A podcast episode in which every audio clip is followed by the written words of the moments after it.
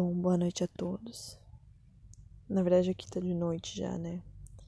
É, a gente tá às 22h17, do dia 26 de, de agosto de 2020. Acho que para começo é interessante eu situar é, em que situação que a gente tá, né? Atual, assim. É, em 2020. A gente tá numa pseudo-quarentena onde ninguém respeita, né? O ato de do distanciamento social. E eu falo que é bastante é interessante eu estar tá, é, registrando isso porque o propósito de eu estar me submetendo a esse tipo de gravação é justamente eu poder expor aqui as coisas que eu penso agora, as, as coisas que eu quero guardar para mim, e daqui algum tempo conseguir ter acesso a esses conteúdos, sabe? Porque a gente sabe que fica na memória ali, no, em alguma gavetinha do, do subconsciente. Mas é muito interessante ter uma plataforma aqui que a gente possa fazer isso sem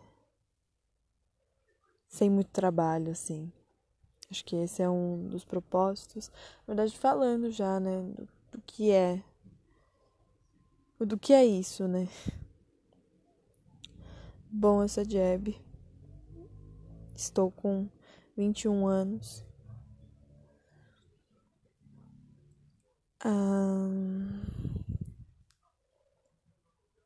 E é isso, sim.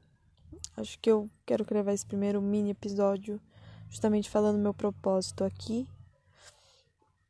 É, eu acho que também ele, ele estar gravando um podcast vai ser bom para mim porque eu não venho passando por por momentos bons assim. Tá, tá tudo um caos devido à pandemia e tudo mais. Eu acho que é interessante falar para alguém assim. É... Eu já falo bastante com a minha terapeuta, mas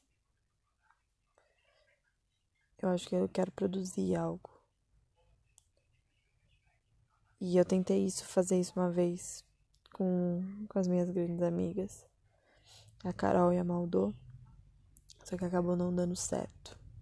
Então eu quero dar continuidade porque eu acredito que é um projeto que eu tenho interesse, né? Então eu tenho que correr atrás.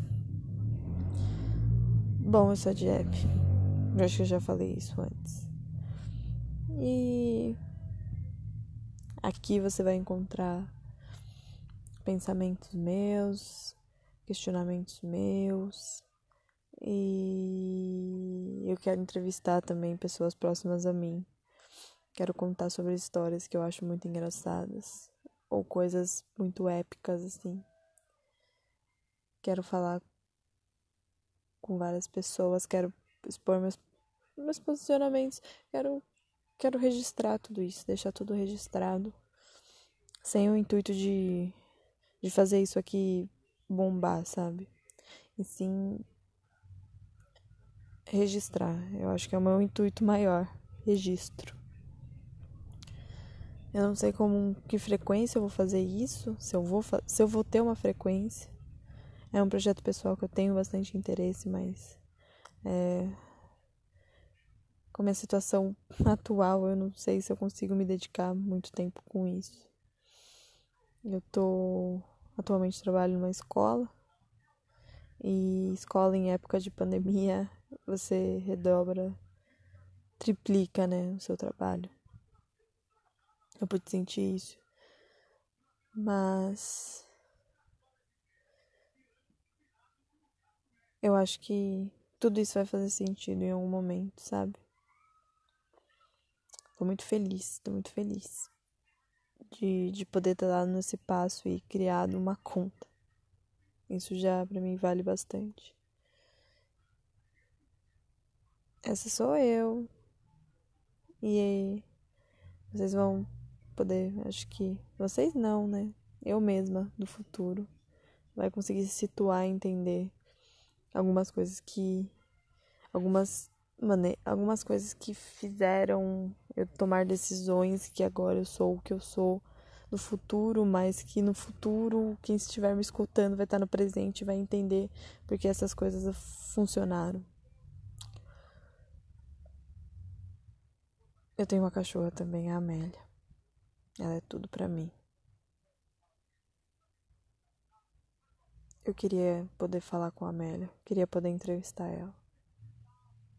Mas ela não pode porque ela é um cachorro. Mas às vezes eu sinto que ela fala comigo. Sinto não, ela fala mesmo. Mas é segredo.